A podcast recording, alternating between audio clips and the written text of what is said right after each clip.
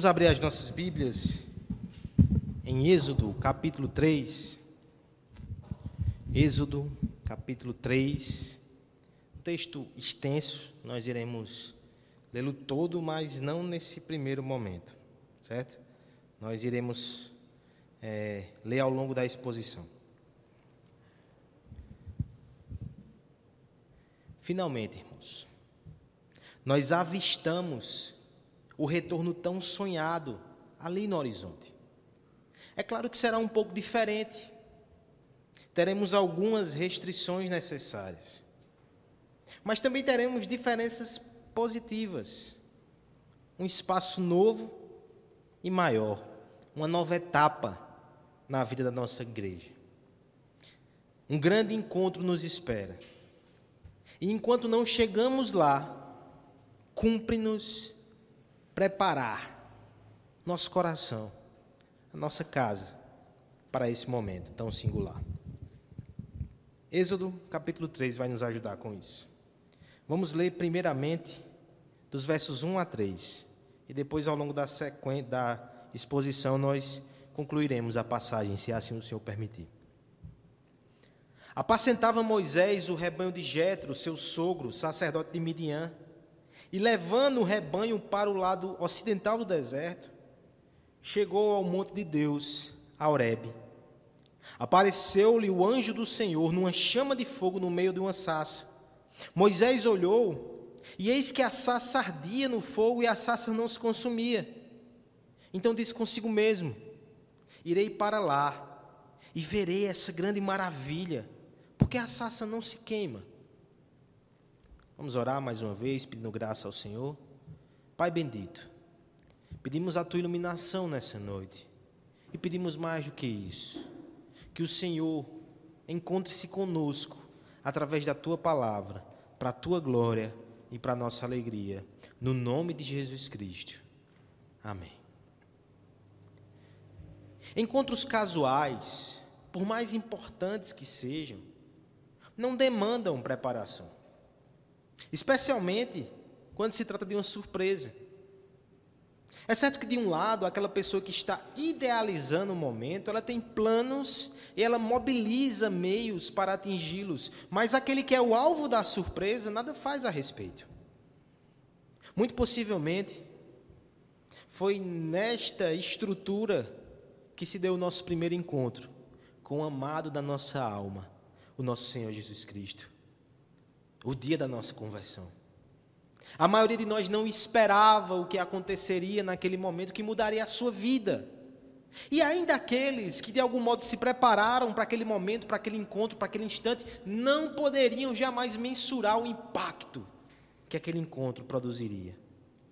E depois dessa primeira aproximação, de verdade, de salvação e de graça, os encontros tornaram-se constantes, uma doce rotina na nossa vida e assim também mais planejados. Seja aqueles encontros diários na nossa devoção pessoal, ou então o encontro semanal, o ajuntamento público, o encontro da família da fé com Deus vivo e verdadeiro em assembleia solene.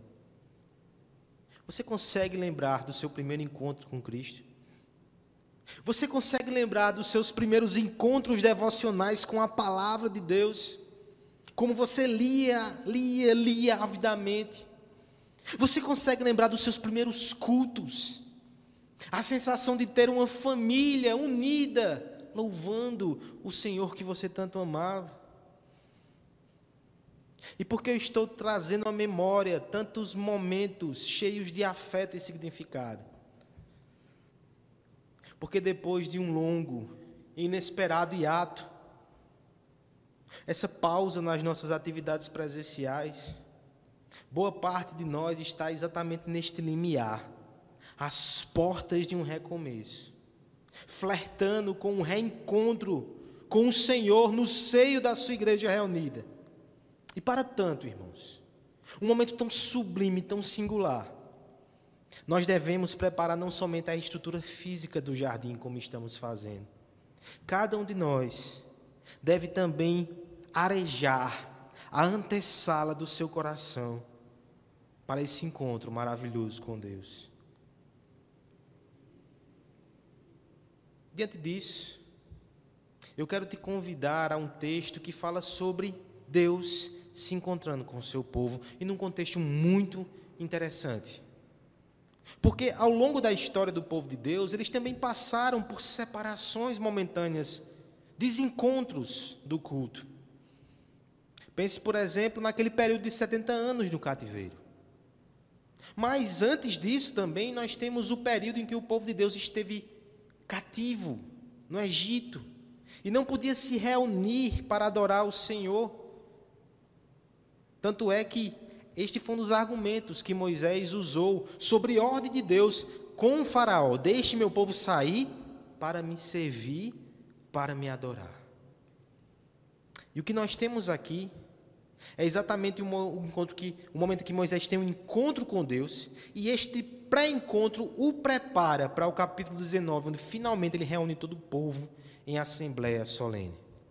É claro que há algumas diferenças teológicas no nosso momento para esse momento. Deixa eu falar da diferença, depois eu volto para a semelhança.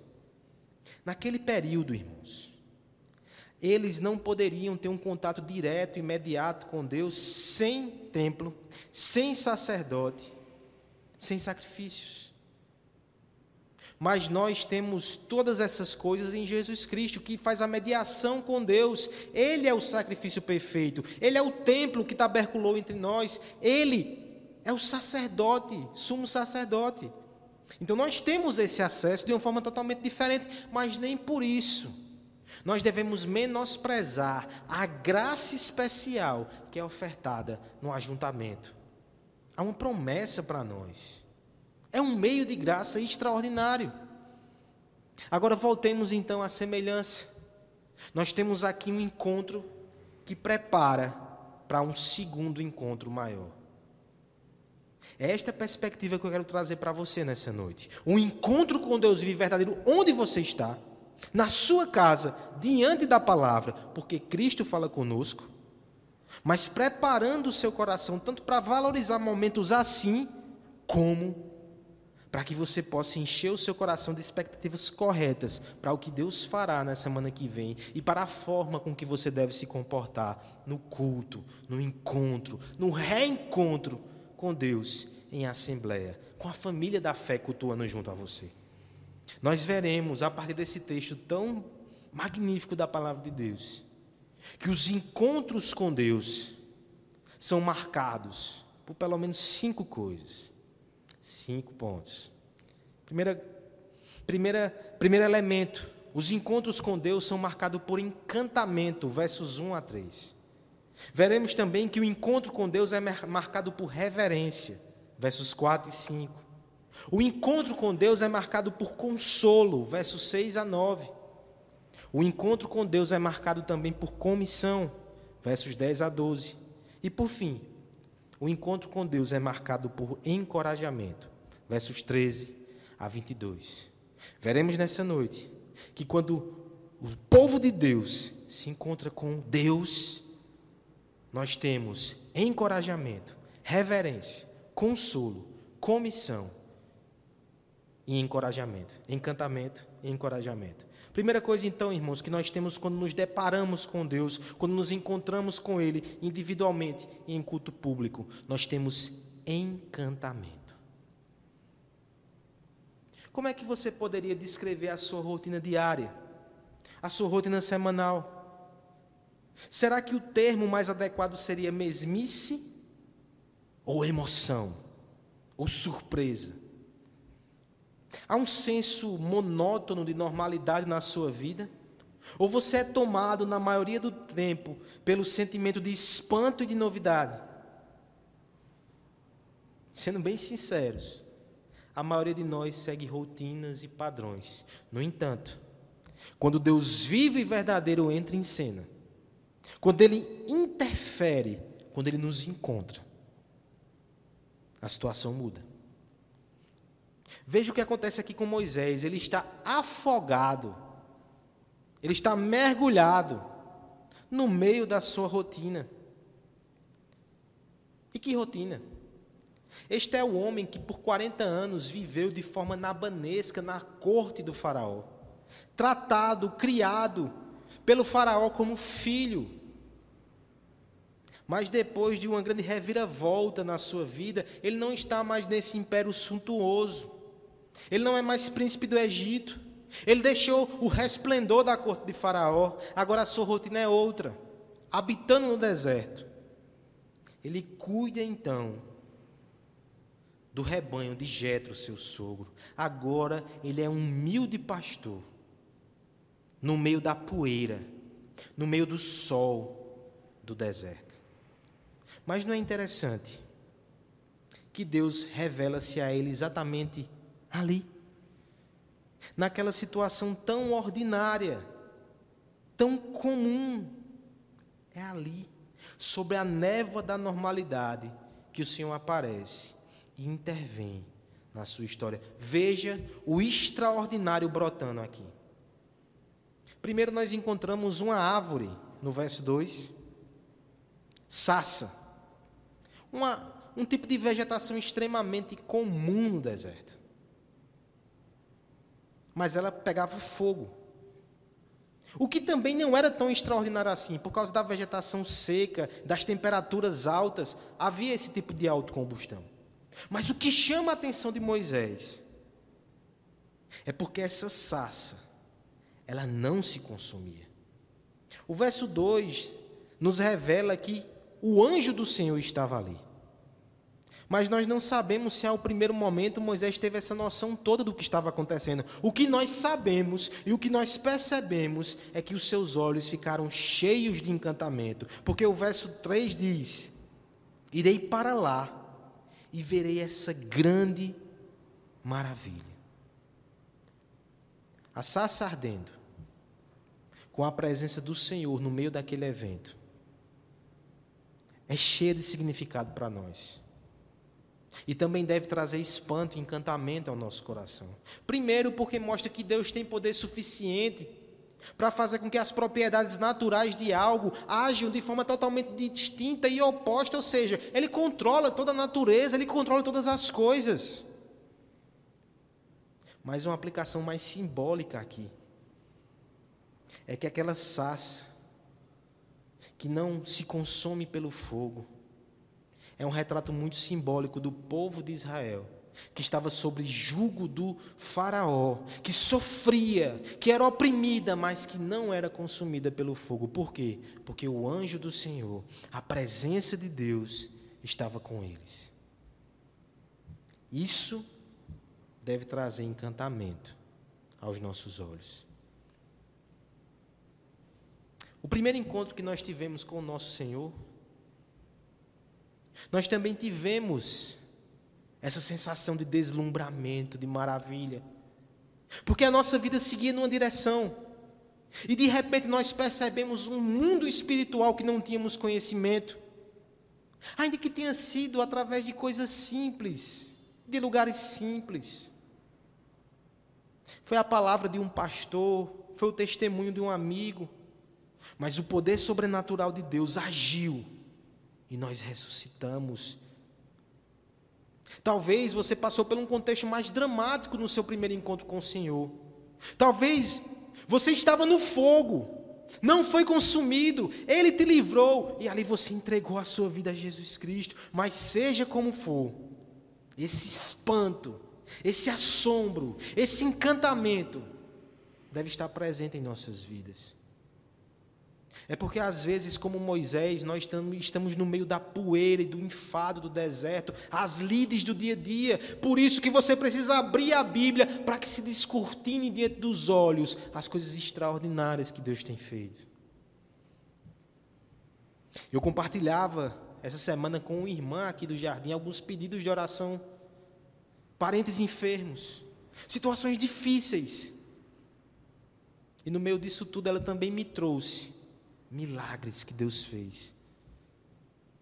E aí você percebe que muitas vezes os nossos olhos estão olhando para a situação triste ao redor e a gente deixa de perceber que nas coisas mínimas, nas pessoas que estão perto ou que estão longe, de repente Deus está fazendo com que saças não sejam consumidas pelo fogo. Cadê o encantamento dos olhos? É por isso que a gente precisa encontrar-se com o Senhor diariamente. A nossa família precisa se sentar, precisa ouvir do Evangelho e se encantar com a obra de Cristo mais uma vez. É por isso que é tão importante esse momento que nós teremos aqui, irmãos, onde, como igreja, nós tocaremos a eternidade, nossos olhos espirituais serão abertos e nós perceberemos mais uma vez o que Deus está fazendo, a adoração pública, recalibra o nosso coração, abre os nossos olhos para as realidades espirituais, nos enche de maravilhamento, de encantamento. Como precisamos disso? Porque até o final da nossa trajetória, encontraremos com o Senhor, nos encantaremos com Ele o tempo todo, e na eternidade, ainda não cessaremos de conhecê-lo, de admirar a sua maravilhosa obra e a sua incomparável graça. O encontro com Deus, ele é marcado por encantamento. A presença daquele que criou todas as coisas por Sua palavra é capaz de encher qualquer ambiente com a Sua graça multiforme, com seus adornos resplandecentes de santidade, com a admiração dos sábios e misteriosos caminhos da Sua providência.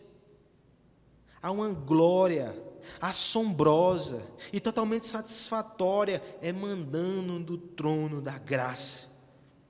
Esta presença que torna a Escritura sagrada agradável ao coração temente, que ali enxerga a beleza do seu Cristo na sua devoção diária. É esta presença que irrompe no ajuntamento de adoradores, onde o espanto é compartilhado, amplificado e vivenciado no calor da comunhão dos santos, mesmo com certa distância sanitária. Essa presença que arrebatou o nosso afeto no dia do primeiro encontro, no dia da conversão. E é esta presença que nos presenteará eternamente com doses contínuas da beleza do nosso Rei. Nós não podemos perder esse sentimento. Nós devemos orar ao Senhor para que Ele revele diante de nós as maravilhas da lei. Elas estão aqui. Lembre-se que as pessoas que conviveram com Jesus Cristo encarnado olhavam para eles e se admiravam com Ele, do seu poder, da sua graça, do seu ensino. E nós podemos fazer isso ainda através da palavra, através da pregação. O Senhor está nos fazendo passar pelo fogo. É interessante que esse é o símbolo da nossa igreja. Nós não somos consumidos nesse fogo. Quando a igreja estiver reunida novamente, se encante, se encante com esse milagre da presença, na presença do Senhor. Você que está em casa e que não congregava conosco, mas no abrigo secreto da sua televisão, tem acompanhado semanalmente esses cultos, venha. Nós queremos nos encantar com aquilo que Deus fez na sua vida venha se encantar junto conosco. Na presença do Senhor, nós temos encantamento. Essa é a primeira verdade do texto. Mas no encontro com Deus, nós temos também reverência. Versos 4 e 5. Acompanhe a leitura. Vendo o Senhor que ele se voltava para ver, Deus, do meio da sarça, o chamou e disse: Moisés, Moisés. Ele respondeu: Eis-me aqui. Deus continuou: Não te chegues para cá, tira a sandália dos pés, porque o lugar que estás é terra santa. Nem todos os encontros demandam de nós o mesmo nível de formalidade. Aquele almoço de atualização com um amigo que nós não vemos há muito tempo difere na atmosfera, na vestimenta e até no cardápio do jantar especial com aquela que estamos cortejando. Totalmente diferente. É totalmente diferente o momento que eu desço, que eu vou até a cozinha e tomo café da manhã com os meus pais de forma mais descontraída, do que um encontro formal para tratar de assuntos de interesse público junto com o governante do município da cidade, da, do estado. O encontro com Deus, ele também tem uma áurea que precisa ser considerada. Veja o que acontece aqui no texto. Por um lado, Moisés tem aquela tensão no seu coração da expectativa, da curiosidade. Nós não sabemos até que ponto ele tinha consciência ainda da presença de Deus, mas conforme ele vai avançando, conforme ele vai se aproximando, o Senhor fala. Nós precisamos entender porque esse comando divino. Porque a ideia é que se o Senhor não falasse nada, Moisés teria se aproximado muito mais quando o Senhor intervém é porque de algum modo ele quer atrair Moisés, mas ao mesmo tempo ele quer que Moisés tenha uma certa cautela. E essa cautela, irmãos, diante da voz de Deus e da presença de Deus confirmada, é descrita lá em Atos 7,31, como Moisés tendo ficado atônito. E é compreensível, não, irmãos? Não era um evento sobrenatural por si só. Era o próprio Deus que estava falando com Moisés da sassa. Por isso ele fica atônito. Veja, até os termos com que ele responde: Eis-me aqui, indica essa postura de servo. Ele fica na posição de obediência. Você percebe a atenção. Ele quer se aproximar, mas ele é intimado. Esta áurea o faz recuar e ficar nessa posição. Veja o comando do Senhor como é sério. Não te achegues para cá. Qual a razão disso, irmãos? O texto vai nos dizer no verso 5 que esse local onde Deus está, o local onde Deus naquele momento fez a sua habitação, era a Terra Santa. Veja que interessante. Nós não estamos falando aqui da Palestina, onde até hoje alguns, de forma equivocada, chamam de Terra Santa. Nós não estamos falando de um templo formal onde alguns crentes ainda acham que o templo é mais santo do que os lugares aí fora. A ideia aqui, irmãos, é que nenhum desses espaços geográficos sem a presença de Deus de forma especial é santo, mas com Deus, até a sua casa, onde você está agora reunido com a sua família, se Ele está presente aí em adoração, este lugar é santo.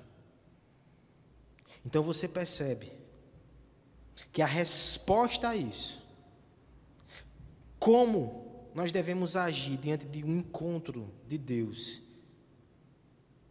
um de Deus santo. O texto vai dizer: tirar a sandália do pé, esse lugar é santo. Tirar a sandália do pé indica aquele cuidado de quem está ali no deserto, acumulando sujeira nos seus, nos seus, no seu calçado, ele tira para que ele possa se aproximar de forma mais limpa ao mesmo tempo de forma mais humilde também. Isso se chama reverência. Não é chegar diante de Deus de qualquer jeito, sem preocupações. Nós entendemos essa tensão no ar, porque por mais que Ele nos convide, Ele é santo. Você lembra do texto que Guilherme leu? Ele nos trouxe para o seu reino, mas nós não podemos esquecer que ele é fogo consumidor. Nós não devemos tratá-lo de forma desinteressada, leviana, sem preocupar-se com as nossas vestimentas, cheio de sujeira nos pés, melecando a sua casa.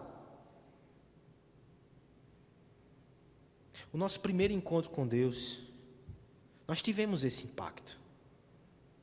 Por muito tempo nós vivemos no pecado e não nos importávamos com isso. Mas quando nos deparamos com Deus Santo, nosso coração pesou. A sua justiça se revelou, nosso pecado ficou patente, nossa condenação ficou explícita e eminente. A santidade dele expôs a nossa nudez e a nossa impureza. Mas mesmo amparados, cobertos, vestidos pela justiça de Cristo, pela sua pureza, esse senso de reverência à santidade de Deus permanece em nós. É por isso que quando nós estamos juntos para cultuar, nós prezamos por um momento de seriedade, concentração, contrição, confissão de pecados. É por isso que mesmo onde você está aí, Por favor, irmão, redobre o esforço para que a sua família esteja atenta ao Senhor falando. Isso é muito sério.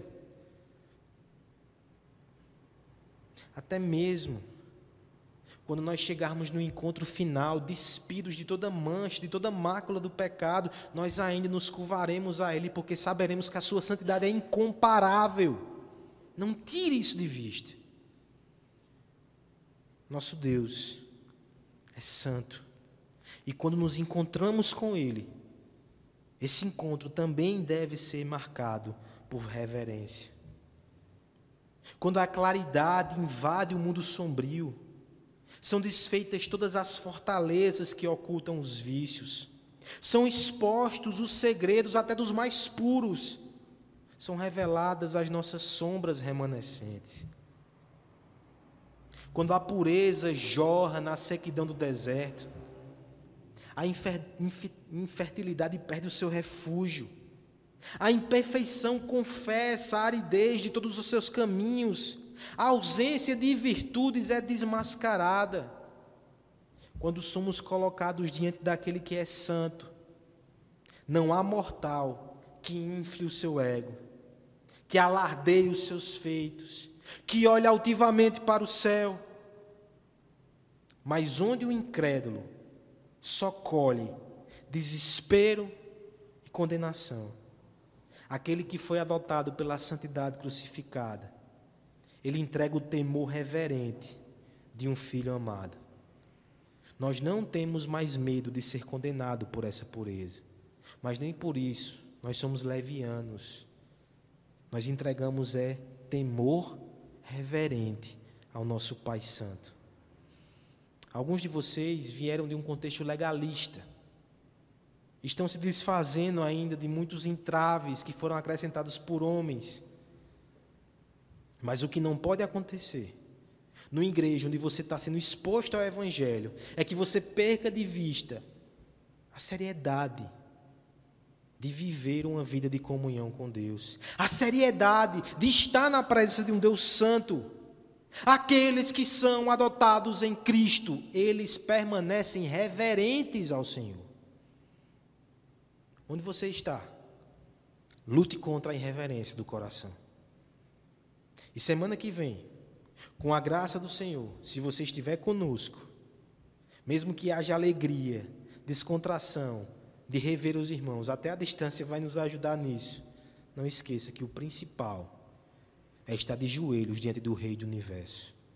Este é o foco, este é o centro. Tire as sandálias e adore a Deus junto conosco. O encontro com Deus, ele é marcado por encantamento, mas também reverência. Ele é marcado ainda, irmãos, em terceiro lugar, por consolo. Leamos os versos 6 e 9. Abrindo. Não. 6 e 9. Disse mais: Eu sou o Deus de teu pai, o Deus de Abraão, o Deus de Isaac, o Deus de Jacó. Moisés escondeu o rosto porque temeu olhar para Deus. Disse ainda o Senhor: Certamente vi a aflição do meu povo que está no Egito, e ouvir o seu clamor por causa dos seus exatores, conheço-lhe o sofrimento. Por isso desci a fim de livrá-lo das mãos dos egípcios, e para fazê-lo subir aquela terra boa, ampla terra que emana leite e mel, o lugar do cananeu, do eteu, do amorreu, do ferezeu, do eveu e do jebuseu, pois o clamor dos filhos de Israel chegou até mim. E também vejo a opressão com que os egípcios o estão oprimindo. O que torna o encontro com Deus tão atrativo aos pecadores cansados? O encantamento que a sua presença revela nos distrai, mas nós precisamos de mais. Será que é o assombro e a reverência que a sua santidade exige? Isso causa admiração, impacto no nosso coração, induz ao quebrantamento. Mas nós precisamos de mais. Há consolo para nós, há graça para nós. Há. E é isso que torna esse momento tão esperançoso para pecadores. Veja que no verso 6, Moisés ainda está impactado pela santidade.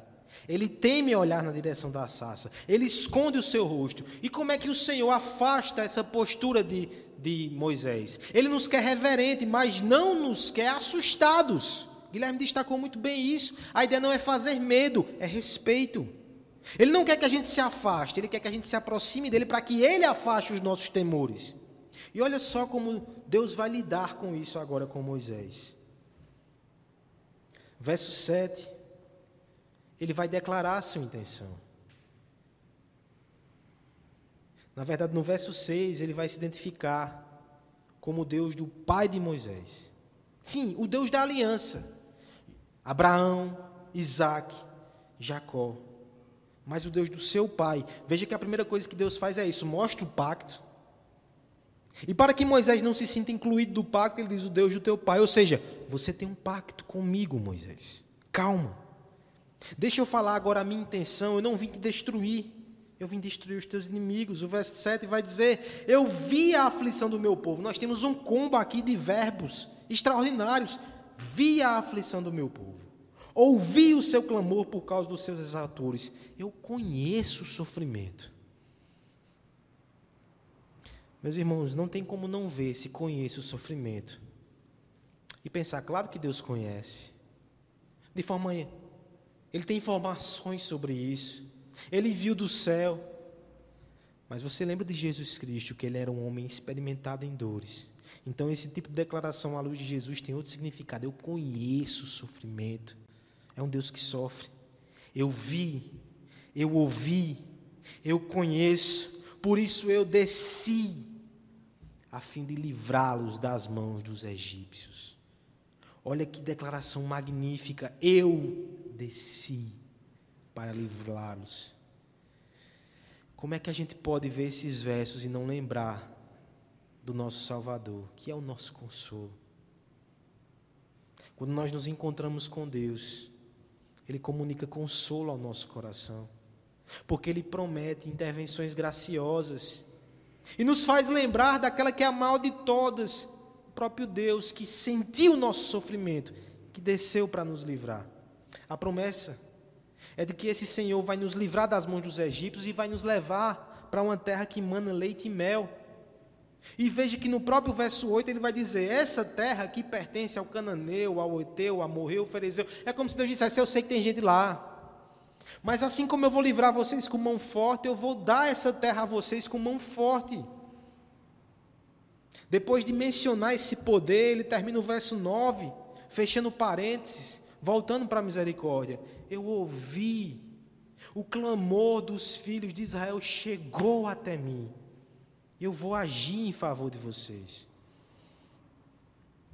Nosso primeiro encontro com o Senhor também, ele foi marcado por desolação por causa do pecado.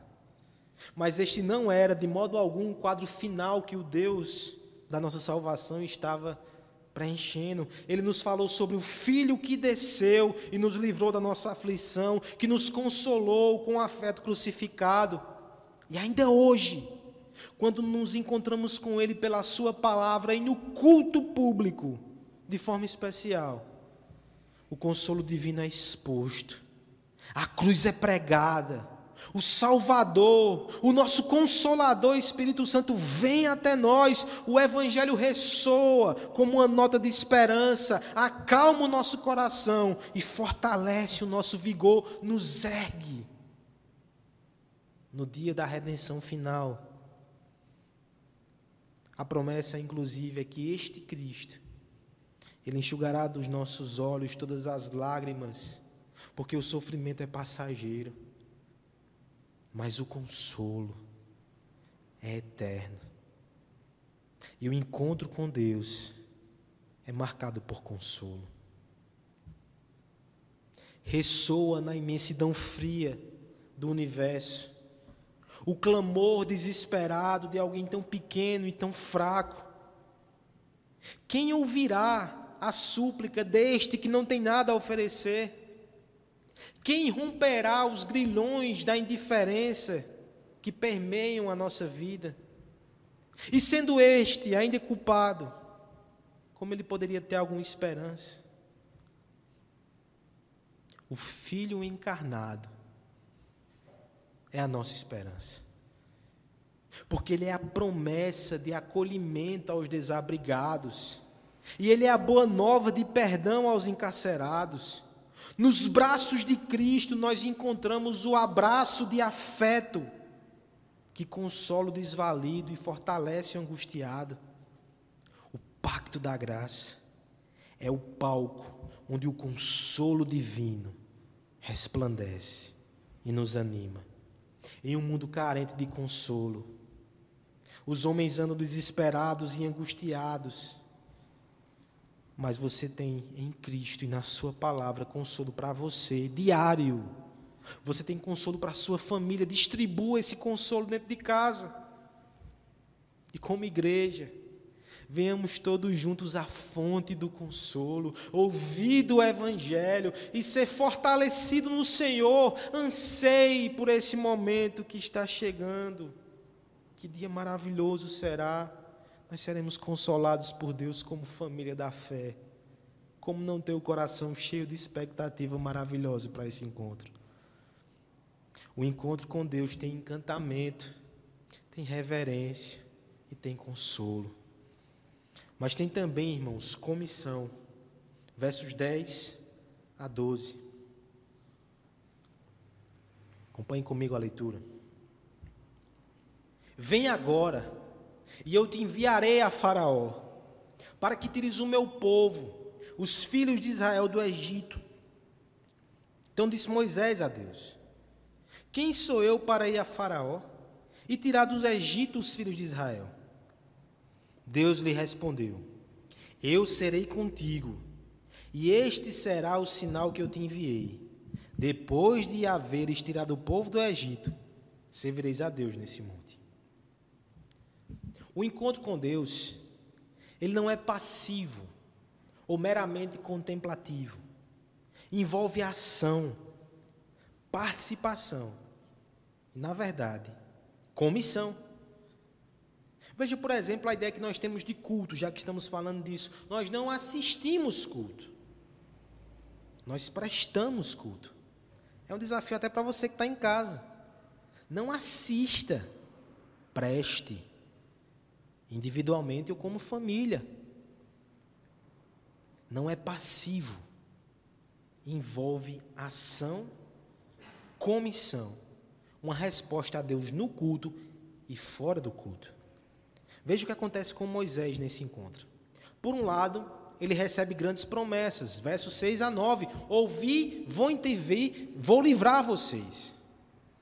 Mas ao mesmo tempo, ao que ele diz no verso 10: Vem, Vem, porque eu te enviarei para que tires o meu povo. Veja que interessante. Ao mesmo tempo, o Senhor vai tirar, e ao mesmo tempo é Moisés que vai tirar. É quase que um paradoxo. Mas nós precisamos entender que esse modo de agir de Deus não é incomum. Por um lado, ele tem promessas. Por outro, ele dá ordens ao seu povo: vai e faça, eu vou fazer através de vocês. Uma comissão. Mas é certo que Moisés, diante de tudo isso, ele se questiona: quem sou eu para dar cabo dessa missão? Quem sou eu para ir até o Faraó e tirar os filhos de Deus de Israel? Mas o Senhor, no verso 12, acaba com esse argumento e diz: Não é você, Moisés. Não é você, Rodrigo. Não é você que está aí. Sou eu. Eu vou estar com você. Eu serei contigo. E o sinal de que eu sou contigo e de que essa missão vai ter bom êxito é que vocês estarão aqui cultuando nesse mesmo monte. De fato, isso acontece no capítulo 19 de Êxodo. Depois de todo aquele processo de libertação, eles voltam e cultuam ali. Mas você entende que sinal esquisito?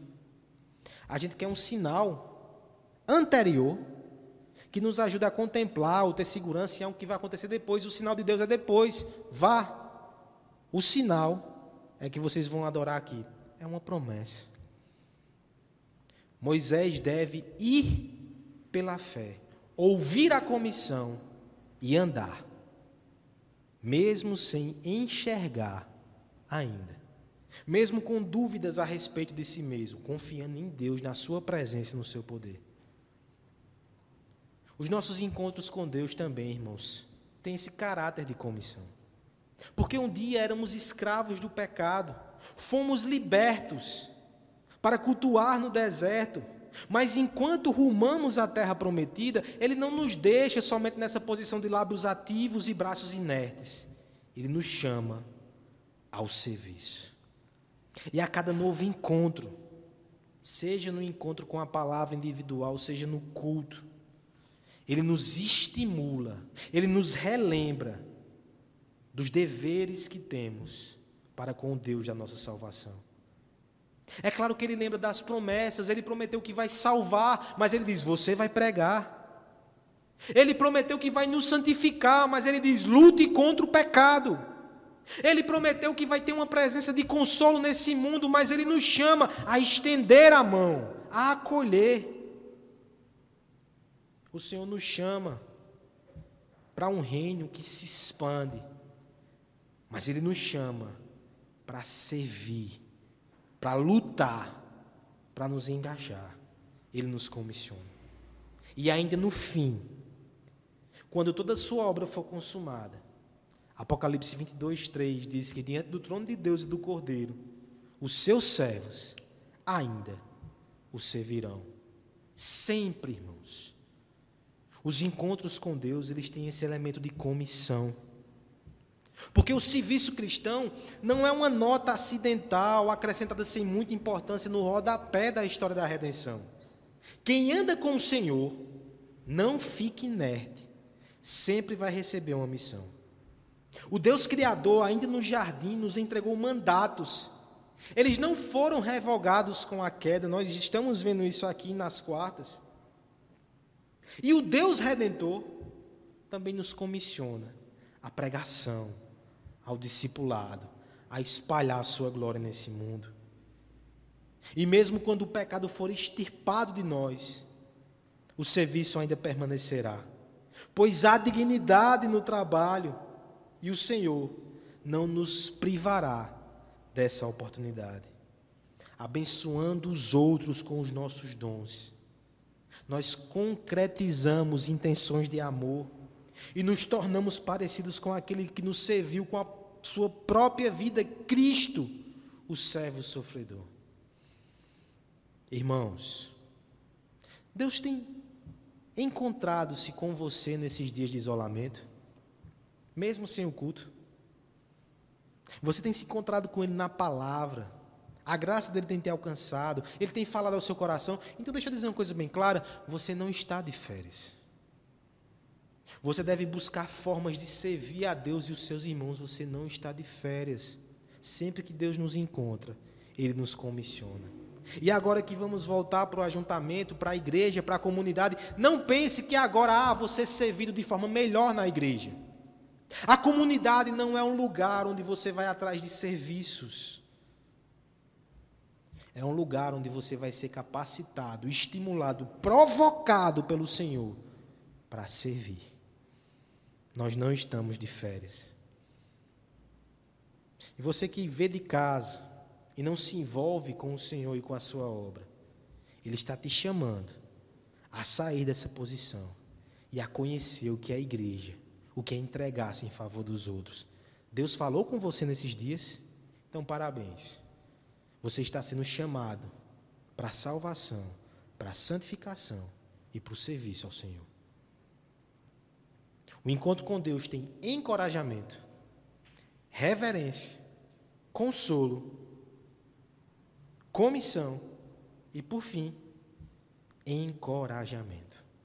Versos 13 a 22, faremos uma leitura mais rápida porque é um trecho maior, mas é importante ler esse trecho todo. Disse Moisés a Deus: Eis que quando eu vier aos filhos de Israel e lhes disser: O Deus de vossos pais me enviou a vós outros, e eles me perguntarem: Qual é o seu nome? Que lhes direi eu? Disse Deus a Moisés: Eu sou o que sou. Disse mais: Dirás aos filhos de Israel: Eu sou, me enviou a vós outros. Disse Deus ainda mais a Moisés: Assim dirá aos filhos de Israel: O Senhor, o Deus de vossos pais, o Deus de Abraão, o Deus de Isaac, o Deus de Jacó, me enviou a vós outros este é o meu nome eternamente, e assim serei lembrado de geração em geração. Vai, Ajunta os anciões e diz-lhes: O Senhor, o Deus de vossos pais, o Deus de Abraão, o Deus de Isaac, Deus de Jacó, me apareceu dizendo: Em verdade, vos tenho visitado e visto o que vos tem sido feito no Egito. Portanto, disse eu: Far-vos-ei subir da aflição do Egito para a terra do Cananeu, do Eteu, do Amorreu, do Ferezeu, do Eveu, do Jebuseu, para uma terra que mana leite e mel. E ouvirão a tua voz, irás com os anciões de Israel ao rei do Egito e lhes dirás: O Senhor, o Deus dos Hebreus, nos encontrou. Agora, pois, deixa-nos ir a caminho de três dias para o deserto, a fim de que sacrifiquemos ao Senhor, nosso Deus. Eu sei, porém, que o rei do Egito não vos deixará ir, se não for obrigado por mão forte. Portanto, estenderei a mão e ferirei o Egito com todos os meus prodígios que farei no meio dele. Depois vos deixará ir. Eu darei mercê a este povo aos olhos dos egípcios, e quando sairdes, não será de mão vazia. Cada mulher pedirá à sua vizinha e à sua hóspede joias de prata e joias de ouro e vestimenta, as quais porais porei sobre vossos filhos e sobre vossas filhas, despojarei os egípcios. Nos encontramos com Deus. Os olhos brilham com o encantamento que ele produz. O joelho curvado atende o chamado da reverência de sua santidade.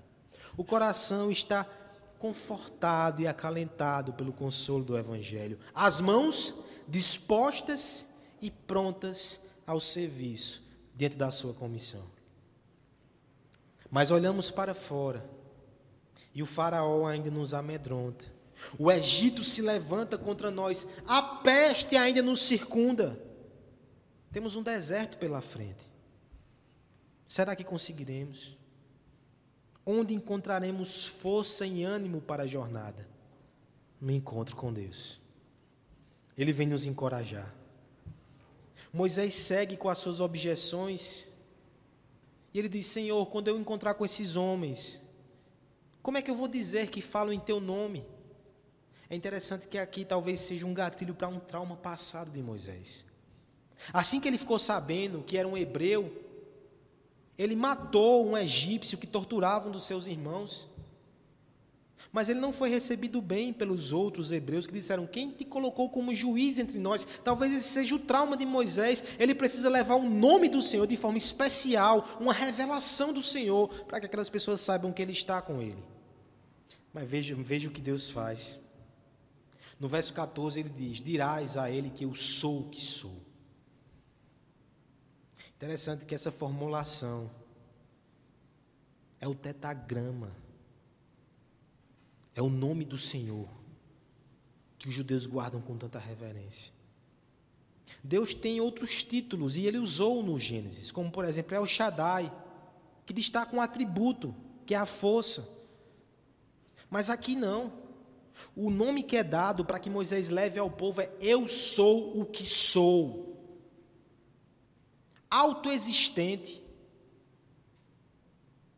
imutável não sujeito à variação. Eu sou aquele que é, que, que há de vir.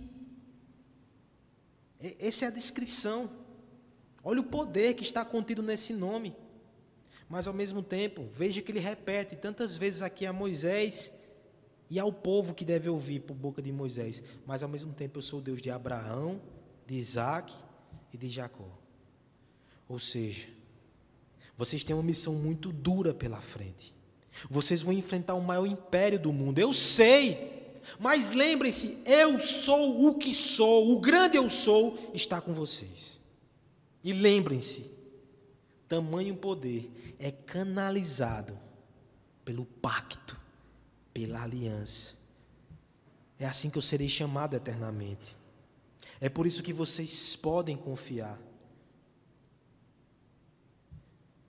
Deus é tão sábio que em poucos versos ele vai narrar toda a epopeia que se estende daqui até o capítulo 18, o Êxodo. Ele vai dizer que eles vão comunicar-se com o Faraó, que o Faraó vai resistir, que ele vai levantar sua mão forte contra o Egito com prodígios e maravilhas. Veja só, é como se Deus dissesse: quando a oposição se levantar, não se atemorize, eu sabia, eu estou preparado para isso. Me faz lembrar o Senhor Jesus Cristo, quando na, nas suas últimas palavras adverte os seus discípulos, diz: Eu estou dizendo que vocês vão ser rejeitados e perseguidos para que vocês não tropecem, está tudo debaixo do meu controle.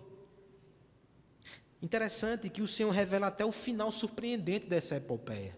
Versos 20 a 22 diz que eles vão ser libertos. E que as mulheres do Egito vão pegar suas joias e vão dar aos filhos de Israel. Eles vão levar os despojos da guerra. Eles serão vitoriosos. Eles sairão adornados, eles serão recompensados pelo seu trabalho e pelas injustiças que cometeram. Tudo isso é Deus antecipando o futuro, revelando a sua glória, demonstrando os seus atributos, lembrando do pacto, para que o coração deles fosse encorajado. Quantas vezes o medo invade o nosso coração, mas quando nós buscamos o Senhor e lemos na Sua palavra, temos uma revelação tão forte dele, que o medo evapora. Quantas vezes nós não entramos também cabisbaixos no culto, no ajuntamento, com medo do amanhã, com medo da praga, com medo da crise, e o Senhor vem ao nosso coração, nos lembra quem Ele é, o que Ele fez e os seus compromissos eternos para conosco, inclusive anunciando que teremos dias difíceis, mas Ele venceu o mundo. Nós somos encorajados, até no nosso encontro final, nós seremos fortalecidos de caminhada em caminhada, de passo em passo, pela fé do Senhor. Enquanto, enquanto caminhamos, nós temos tempestades de adversidade que se erguem em nossa direção. Nós temos um vendaval de perseguição que se avizinha dos nossos passos. Os estrondos das provações muitas vezes nos despertam em nosso leito, assaltam a nossa paz, trazem insônia e angústia, há uma neblina no amanhã. Nós não podemos antever a estrada, mas sabe por que nós temos perseverança? Porque todo o caminho adiante de nós, mesmo os espinhos e as pedras, foram traçadas na eternidade pelo Pai foram desbravadas pelos pés santos do Filho e são anunciadas pelo Espírito, a fim de nos encorajar. O Deus triuno está conosco, a Sua graça é o nosso escudo. É por isso que nós seguimos, é por isso que nós lutamos, é por isso que nós triunfaremos nele e para a glória dele. Quais são os temores que invadem o teu coração? Entregue a Deus em oração. Apresente ao Senhor e deixe que Ele descarregue toda a sua ansiedade. Precisamos desse encontro diário. E no meio de tantas angústias e tantas incertezas, nós vamos retornar ao culto, irmãos. Você consegue perceber que Deus vai estar nos encorajando de forma coletiva e mostrando que este é o nosso final. O nosso final não é a doença, o nosso final não é a morte, o nosso final é a adoração. Isso é encorajamento da parte de Deus. O encontro com Deus nos encoraja. A vida cristã é feita de encontros. A vida cristã é feita de grandes encontros.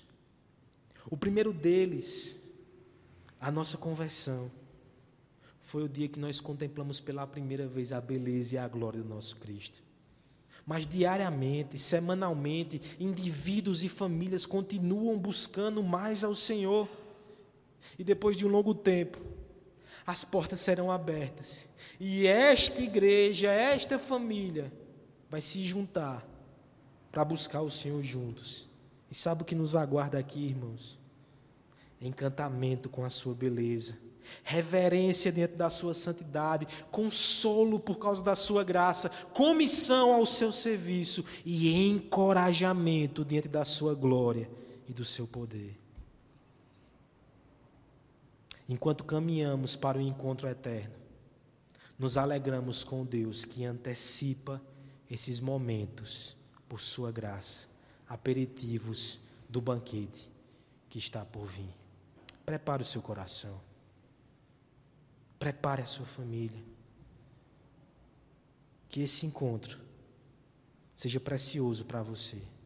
Que esses encontros sejam o seu maior tesouro.